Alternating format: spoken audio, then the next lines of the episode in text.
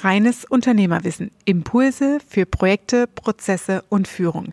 Mein Name ist Katja, Katja Holzei und in dieser Interviewfolge freue ich mich unglaublich. Ihr hört das Grinsen aus meinem Gesicht springen mit Alex Fischer, ja, meine Zeit zu teilen und wir haben uns natürlich heiß gequatscht, deswegen kommt hier jetzt Teil 1 dieser Interviewfolge. Business Talk mit Alex, Immobilieninvestor, weit, weit über die Rolle am Unternehmen hinaus und was wir von ihm lernen können. Super spannende Folgen. Also bleibt dran in diesem Teil 1 und verschafft dir Freiheit durch reines Unternehmerwissen.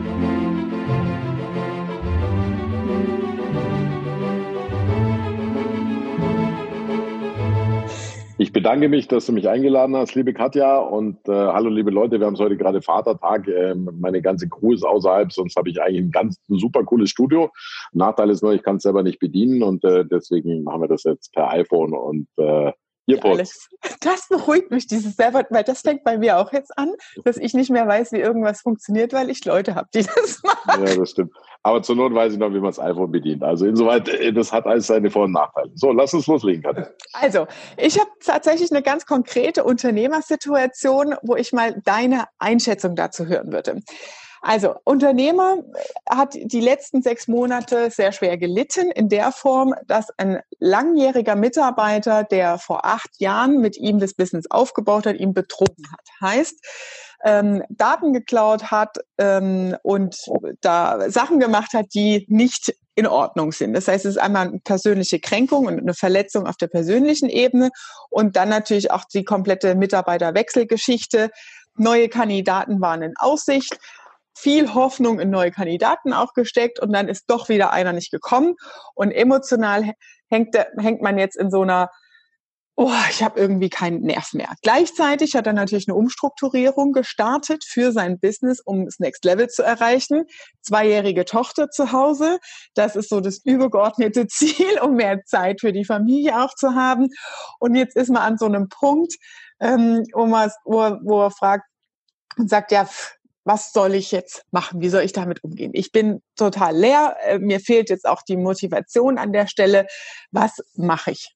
Was wäre deine Antwort darauf? Ja, ist äh, so per, per Ferndiagnose nicht ganz, äh, nicht ganz so einfach. Also ich sag mal, ich äh, bin so Hobby-Wissensgierer. Das heißt also, mein Hobby ist, äh, Dinge zu verstehen, Dinge zu erforschen. Also ich habe Spaß an Lerngewinn. So, und was ich immer wieder gesehen habe, ist, dass es Burnout eigentlich nicht gibt. Ähm, sondern Burnout, äh, würde ich so sagen, ist, dass ein, jemand zu lange etwas macht, auf das er eigentlich keinen Bock hat. Mhm. So, ähm, jemand macht zu lange etwas, worauf er eigentlich keinen Bock hat. So, das heißt, ähm, du hast praktisch zwei Vektoren. Einerseits sagst du, gut, ich muss das machen, weil das ist mein Geschäft und ich brauche die Einnahmen und so weiter. Andererseits sagt sein innerstes Ich, nein, ich habe keinen Bock und dadurch leidet natürlich der Wirkungsgrad, weil hier praktisch zwei Kräfte gegeneinander gehen und irgendwann reibt dich das auf. So, ähm, jetzt, äh, ich selber bin der Meinung, dass Menschen keine Opfer sind. Ähm, nie. Ähm, bedeutet, er wurde betrogen, ja, so kann man das sehen. Das hilft dir noch nichts weiter. Ähm, so, ich stelle mal eine andere These auf. Es könnte ja auch sein, äh, dass er einfach gar keinen Bock mehr auf sein Geschäft hat, weil so hört sich ja auch ein bisschen an und äh, er praktisch nur danach nach schreit, dass es irgendwie zerstört wird. So, das ist also einer der ersten Punkte, wo ich mal reingucken würde, weil ich kenne es von mir selber auch. Äh, wenn du sagst, so, ich habe keinen Bock mehr auf den Laden, dann passiert halt nur Scheiße, schlicht und ergreifend. Ne? Sondern wenn er dann zum Beispiel den Punkt erkennt, wo er sagt, oh ja, stimmt, da habe ich entschieden, ich will das eigentlich gar nicht mehr und alles, was jetzt passiert, ist ja gar keine Opfersache, sondern ist ja eine Ursache-Sache. Ich wollte das ja so. Mhm. Und eigentlich läuft es ja genauso, wie ich es möchte. So, das heißt, ich würde als erstes mal ein bisschen in den Purpose reinleuchten. Will, der, mhm. Äh, will der das denn wirklich? Und äh, ähm, scheinbar alles, was du mir jetzt erzählst mit Kind und er hat jetzt andere Prioritäten und restrukturiert und Partner beschissen. Und es gehören ja immer zwei Leute dazu. Es gibt der, der einen bescheißt und es gibt der, der, einen, der sich bescheißen lässt. Ich kann das gut nachvollziehen. Ich war auch schon in dieser, klingt jetzt so negativ, Opferrolle. Ich bin auch schon beschissen, betrogen, alles Mögliche wollen. Aber wenn ich, wenn ich, als ich es dann Stück für Stück ausgewertet habe und fünf Jahre später mit genug Abstand drauf geschaut habe, muss ich sagen, na ja, äh, eigentlich wolltest du es ja in gewisser Weise auch so. Ja, also das habe ich damals nicht so gesehen oder was auch immer, sondern wenn ich jetzt irgendwie Freunde oder Unternehmer oder sonst irgendwen berate und das sind irgendwelche Leute, die erzählen mir die, die Story, wie schlimm ihnen das Leben mitgespielt hat, äh, dann frage ich immer als erstes, ja, Frage, dieses Leben, das du davor hattest, wolltest du das denn unbedingt so? so dann kommt meistens, nee, eigentlich nicht. Sag ich, ja, also dann läuft doch alles, wie du es dir vorstellst. Du musst halt ab und zu mal ein Haus abreißen, damit du ein neues bauen kannst. Also das wäre der erste Punkt, wo ich mal reingucken würde. Der nächste Punkt ist, äh, und da die Lehre kommt auch vor allem dahin, wenn du, weil ich bin der Meinung, dass Menschen sehr viel mehr Ursache sind, als sie sich und anderen gegenüber zugeben.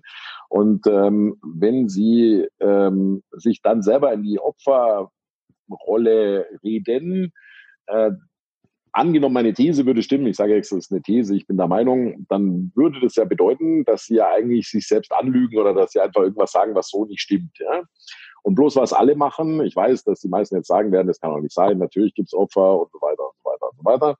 Aber zum Beispiel, was ich jetzt die Buddhisten, die nennen das halt Karma und sagen, sagen halt einfach, oh, wenn es jetzt heute einem schlecht geht, wird einem früheren Leben jemand vermöbelt haben. Also es ist jetzt auch kein völlig neues Konzept, was ich davon mir gebe. Sondern was ich, was ich damit aber meine, ist, ähm, wenn, wenn angenommen jemand ist viel mehr Ursache, als er zugibt und sagt dann, ich bin Opfer, dann ist das ja, ist das ja falsch. Und Falschheit sorgt auch nicht dazu, dass man besser drauf ist. So.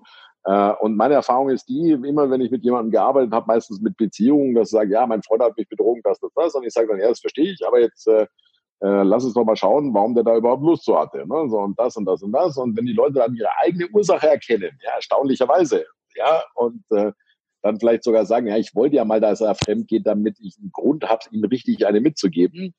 äh, und und äh, dann, dann, dann grinsen sie in dem Moment. Ja? So, also obwohl sie ihre eigene Ursache zugeben und vielleicht auch teilweise ihre eigene Schlechtigkeit, haben sie in dem Moment echt Spaß. So, während immer dann, wenn sie sagen, mir wurde getan, mir wurde getan, mir wurde getan, äh, geht es ihnen nicht besser. So, das heißt, wir sollten, glaube ich, einfach mal in die andere Richtung schauen was könntest du daran mögen an der Situation, so wie sie jetzt ist? Oder was, welche Vorteile hat diese mhm. Situation scheinbar, wie sie jetzt ist? Und ähm, bei mir war es auch oft so, dass ich oft mal Zerstörung herbeigeführt habe, gegen die ich mich dann selber gewehrt habe, äh, obwohl ich im Nachhinein mich da nicht hätte wehren müssen, sondern es ist halt die notwendige Zerstörung, um etwas Besseres hinzustellen. Das kann, wie gesagt, Beziehungen sein, Geschäftspartnerschaften oder sonst irgendwas. Erstmal habe ich geheult und oh Gott, wie soll ich das denn schaffen? Und, und auch dieser Typ, dieser, dieser Typ, den er jetzt ähm, nicht gekriegt hat, ja, wer weiß, vielleicht wäre der noch schlimmer gewesen.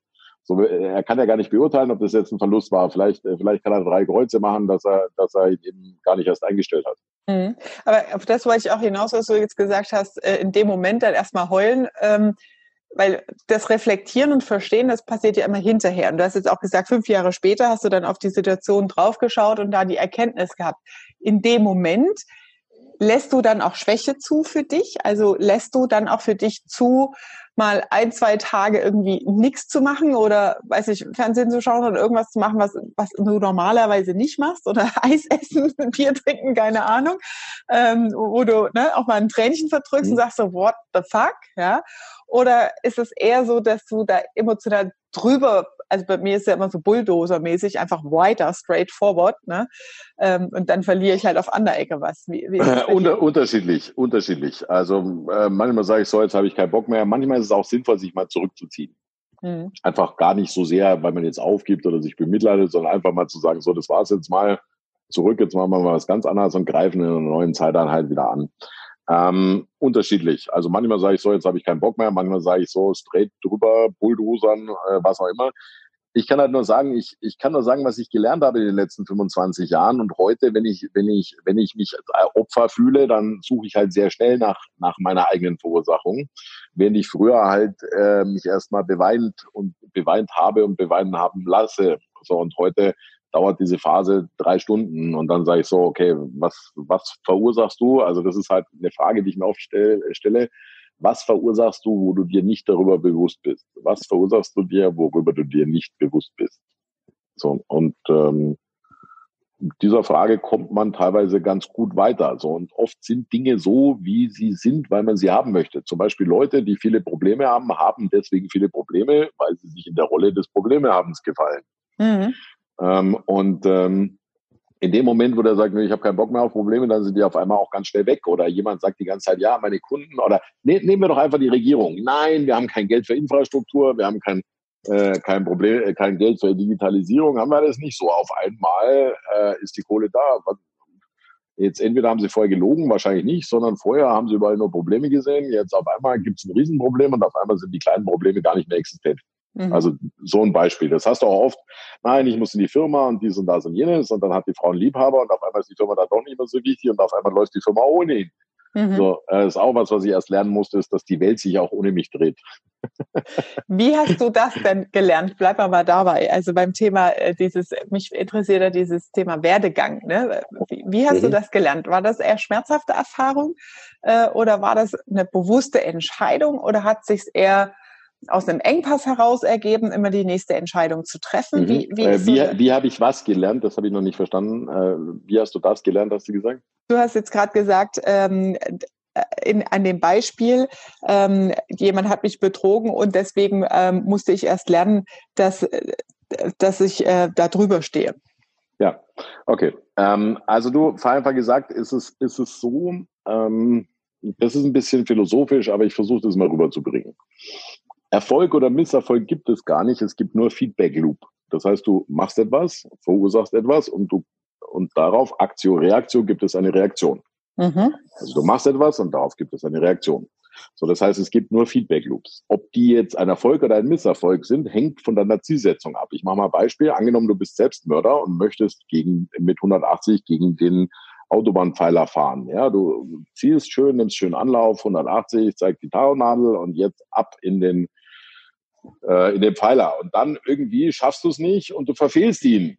Ja, und dann sagst du, was für eine Scheiße, was für ein Misserfolg, ich wollte mich umbringen und habe ihn verfehlt. Mhm. So ein normaler Mensch, der ins Schleudern kommt und den Pfeiler verfehlt, sagt, äh, was für ein Glück, dass ich ihn verfehlt habe. So gleicher Feedback Loop, gleiche, äh, gleiche, gleiche Physis, äh, unterschiedliche Interpretationen. So, das heißt, ob der Feedback Loop positiv oder negativ ist, hängt ja nur von deiner Zielsetzung ab. Mhm. So, und äh, äh, es hat auch was mit der Schlauheit seiner Zielsetzung zu tun. Wenn du dir zum Beispiel die Zielsetzung setzt, du sagst, pass auf, entweder ich gewinne oder ich lerne, kannst du nicht verlieren. Weil du sagst, also entweder äh, treffe ich den Pfeiler oder ich kriege den Feedback Loop und werte aus, warum ich nicht getroffen habe. Das heißt, entweder gewinne ich oder äh, ich lerne. So, ähm, und was ich eben, was ich eben Stück für Stück verstanden habe, ist, dass ich habe mich dann auch mit Kybernetik beschäftigt, das ist die Wissenschaft der Wechselwirkungen und ich habe mich mit Keuteichen beschäftigt und Ökosystemen und wie die alle so funktionieren und habe halt immer mehr verstanden, wie Wechselwirkungen existieren. Du machst etwas und kriegst, machst hier eine Aktion und kriegst woanders eine Reaktion. Das Fiese ist, dass diese Reaktionen nicht aus der gleichen Richtung kommen und auch teilweise zeitverzögert und man sie deswegen nicht übereinander, übereinander kriegt. Ne? Sondern wenn du jetzt asymmetrische oder zeitverzögerte Feedback Loops hast, dann kannst du oft Ursache und Wirkung nicht unterscheiden. So. Und äh, das habe ich einfach, ich habe also einfach gesagt, so die einzige Form, wie man lernen und verbessern kann, ist, indem man Ursache und Wirkung zusammenbringt. Also welche Aktion habe ich gemacht, die hat zu welcher Reaktion, zu welchem Feedback Loop geführt. Dann habe ich angefangen, äh, Tagebuch zu führen, dann habe ich angefangen, das zu reflektieren, dann habe ich, habe ich Tests gemacht, habe ich Thesen aufgestellt äh, und so weiter und so weiter. Und so habe ich immer mehr rausgekriegt, wie der ganze, wie der ganze Spaß funktioniert. Habe natürlich auch die Bücher gelesen, mich weitergebildet, da, da, da, da, da. Aber vereinfacht gesagt, habe ich immer wieder täglich reflektiere ich zwischen Ursache und Wirkung. Was ist passiert? Wo konnte das herkommen?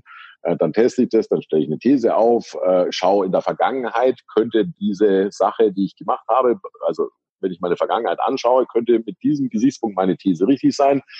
Wenn ich mir Freunde, Bekannte, sonstige anschaue, könnte diese These richtig, richtig sein. Kann ich was tun mit dieser These? Also kann ich sie anwenden? Weil wenn ich eine theoretische These habe, mit der ich nichts machen kann, dann ist es auch von Arsch. Und so habe ich mich halt einfach Stück für Stück damit beschäftigt. Und das äh, hat, äh, wenn du das jetzt über 20 Jahre machst, dann äh, und immer Ursache und Wirkung versuchst zu verknüpfen, dann kriegst du schon ganz schön was raus. Genau der Punkt, den ich gerade fragen wollte. Wie alt warst du, als du damit angefangen hast? Ne? Weil das ist ja jetzt normal, Alltag für dich, so zu mhm. denken und Dinge so zu bewerten oder auszuwerten für dich. Gab es da einen Trigger? Wie bist du da drauf gekommen? Wie, wie alt warst du da? Anfang 20? Mhm. Ja, um ehrlich zu sein, hat es angefangen, das ist eine gute Frage, da habe ich noch gar keine, gar keine Gedanken drüber gemacht, aber das ist mir gerade eingefallen. Also in der Schule konntest du dir immer alles schönreden. Ja, der Lehrer ist blöd oder dies oder das oder jenes. Das, was mir eigentlich sehr deutlich Ursache-Wirkung bekannt gemacht hat, als ich angefangen habe zu verkaufen, weil damit habe ich ursprünglich mal angefangen, äh, und natürlich kannst du da sagen, der Kunde ist blöd, ja, und der war blöd und der war blöd. Aber wenn du jetzt fünf Verkäufer hast und die kriegen alle praktisch die gleichen Adressen, dann hat man natürlich einer mal einen blöden und einer mal nicht blöden Kunden, aber im Gesetz der großen Zahl wird es wettgemacht. Sondern wenn der eine jeden zweiten abschließt und nicht jeden zwanzigsten, dann muss ich mir irgendwie die Frage stellen, was hat das mit mir zu tun? Also da kann ich es nicht mehr rechtfertigen. So da hat es eigentlich angefangen, weil, weil es dort keine Rechtfertigungsmöglichkeit gab. Mhm. Und äh, dann, äh, also vereinfacht gesagt, mir musste erstmal die Rechtfertigungsmöglichkeit genommen werden, äh, sodass ich einfach nicht die Schuld dem geben konnte, sondern ich auch Ursachenforschung machen musste. Ähm, und im Rahmen dieser Ursachenforschung habe ich dann Stück für Stück gelernt, sodass ich das dann auch auf andere Bereiche anwenden könnte, äh, konnte. Und, und so bin ich halt Stück für Stück aus dem, ähm, ja, wie soll ich sagen, Aberglauben rausgekommen, weil früher dachten die Leute auch, die Pest kommt von schlechtem Atem, von Sünde oder von sonst irgendwas, sondern es ist einfach Aberglaube ist mangelndes Wissen. So und äh, wenn und Rechtfertigungen sind, wenn du so möchtest, oder Erklärungen, ja, ich habe halt Pech, ist ja eigentlich auch eine Art Aberglaube. So und äh, äh ich habe dann einfach immer besser, also das war die Initialzündung und ab da habe ich äh, mich damit äh, angefangen zu beschäftigen und habe das dann Stück für Stück ausgeweitet. Ja, äh, habe natürlich immer noch äh, Bereiche, die man gut rechtfertigen konnte, Beziehungen und sonst irgendwas. Da da habe ich das natürlich stärker gemacht, aber so Stück für Stück wurden die Rechtfertigungen halt weniger und das Bewusstsein für die eigene Ursache größer. Mhm, okay, spannend. Also ich interpretiere jetzt mal rein, also verkaufen war der Trigger und dahinter steht ja sehr wahrscheinlich auch der Ehrgeiz, erfolgreicher sein zu wollen oder der Ehrgeiz äh, zu verstehen, warum funktioniert bei denen was anderes als bei mir und ich möchte noch weiterkommen. Ne?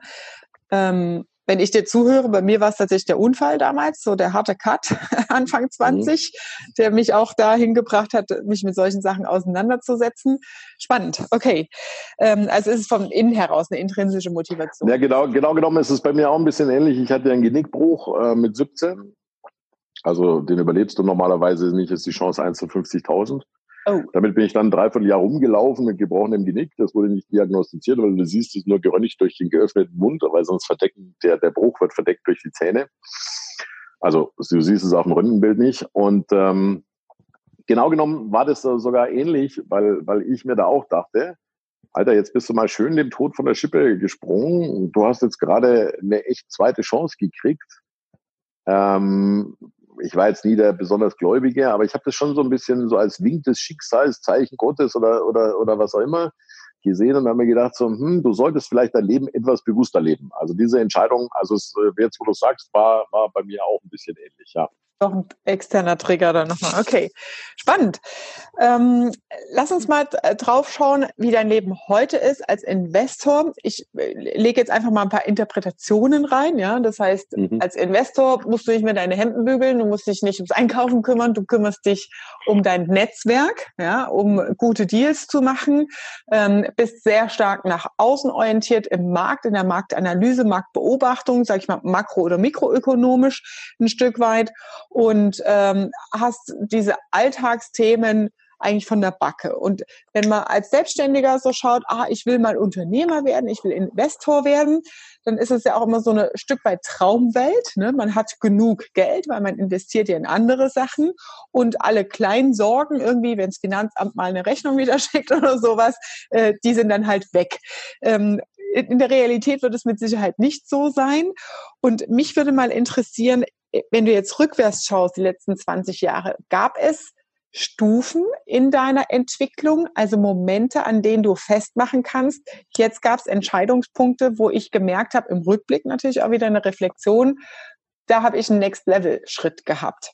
Da hat sich's angefühlt wie Next ja, Level. Also ich sag mal, ich sag mal so, ähm, also so Next-Level-Sprünge waren das bei mir nicht. Bei mir waren jetzt mal kleine Treppchen. Also Fehler gemacht, gelernt, Fehler gemacht, gelernt, Fehler gemacht, gelernt. Es gab einen Next-Level-Schritt, das war 2013. Dort habe ich verstanden, wie Digitalisierung funktioniert.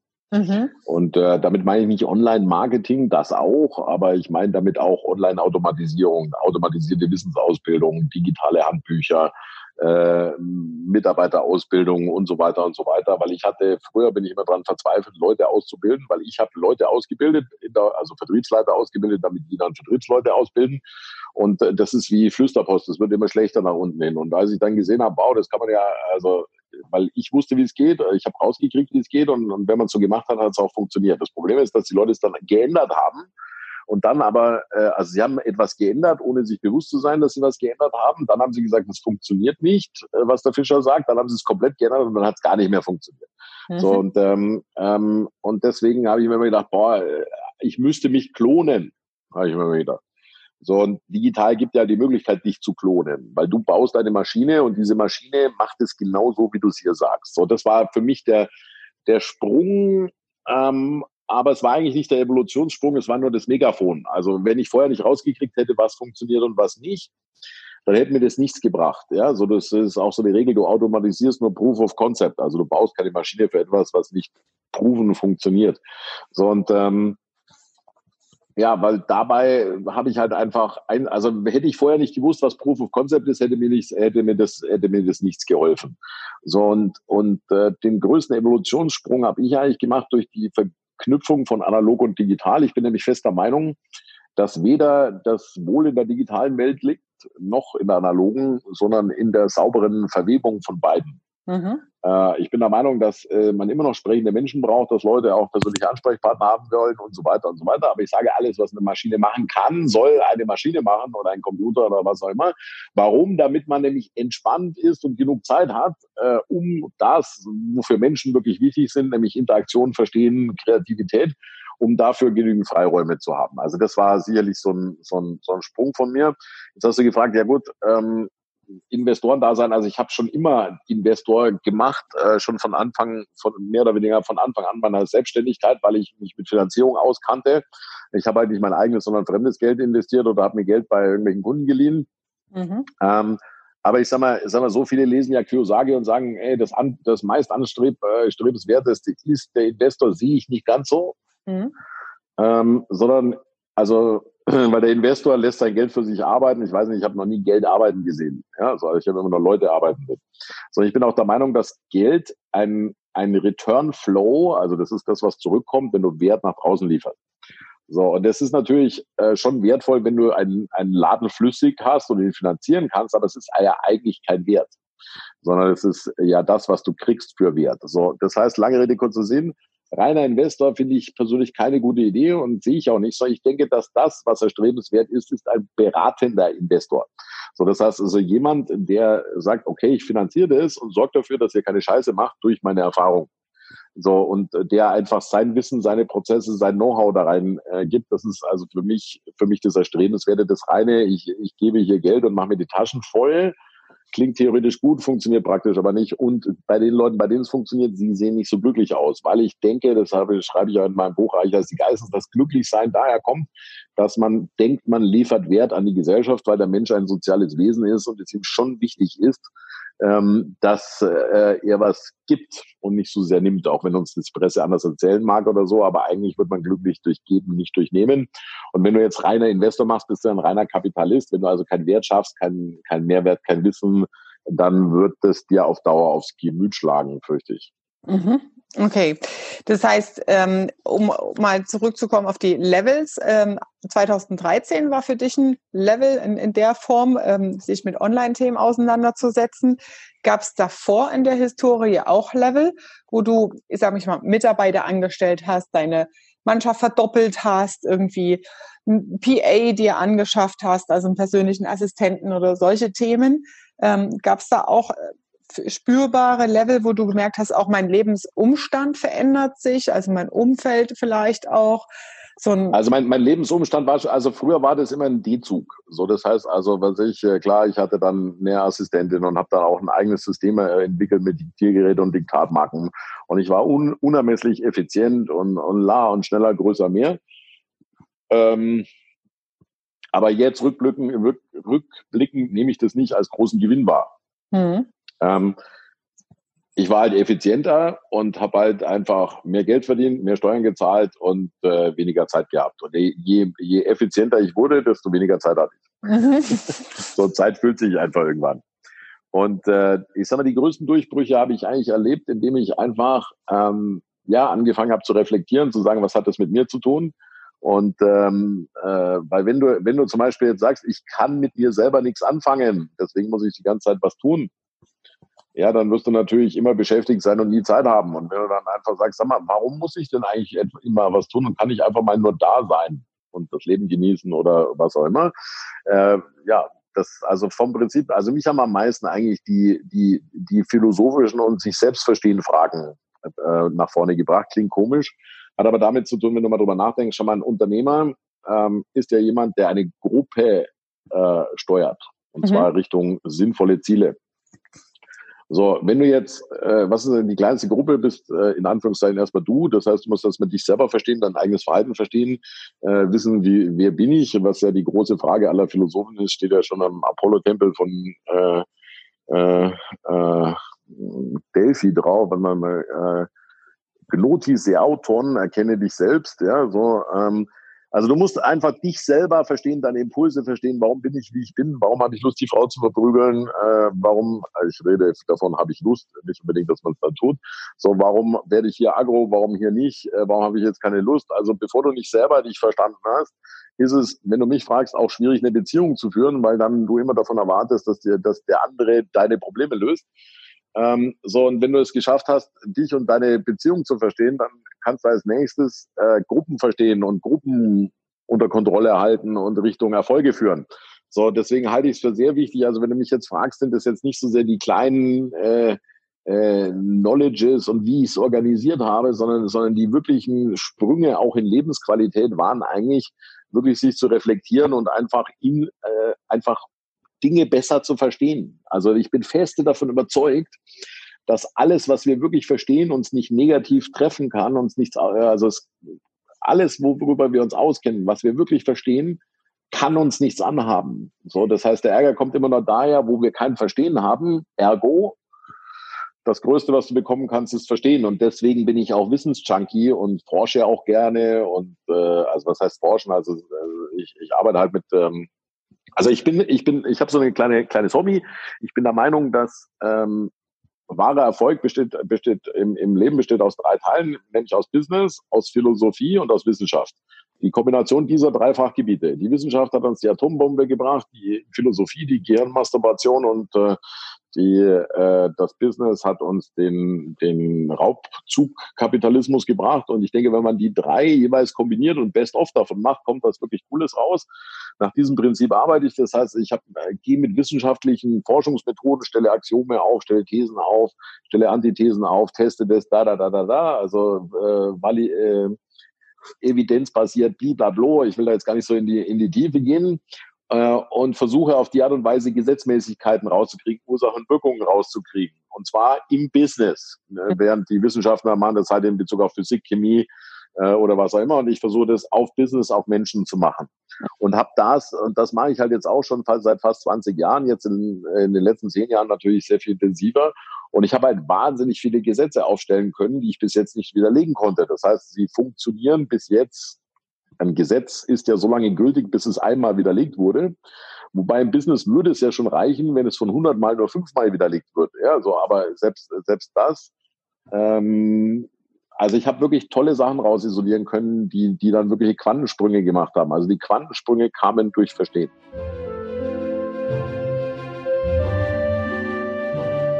Das war deine Dosis reines Unternehmerwissen für heute. Wenn dir diese Folge mit Alex Fischer gefallen hat, dann freue ich mich natürlich über deine 5-Sterne-Bewertung in den Show Notes findest du natürlich den Link zu Alex Buch und zu seinen Social Media Kanälen. Ich freue mich schon auf die nächste Folge, also sei dabei, verpasse es nicht, check es aus und schau dir die nächste Folge dieses Interviews mit Alex an. Ihr seht, wir sind tief eingetaucht in die Business-Themen und ich freue mich, wenn du auch beim nächsten Mal wieder dabei bist. Liebe Grüße, deine Katja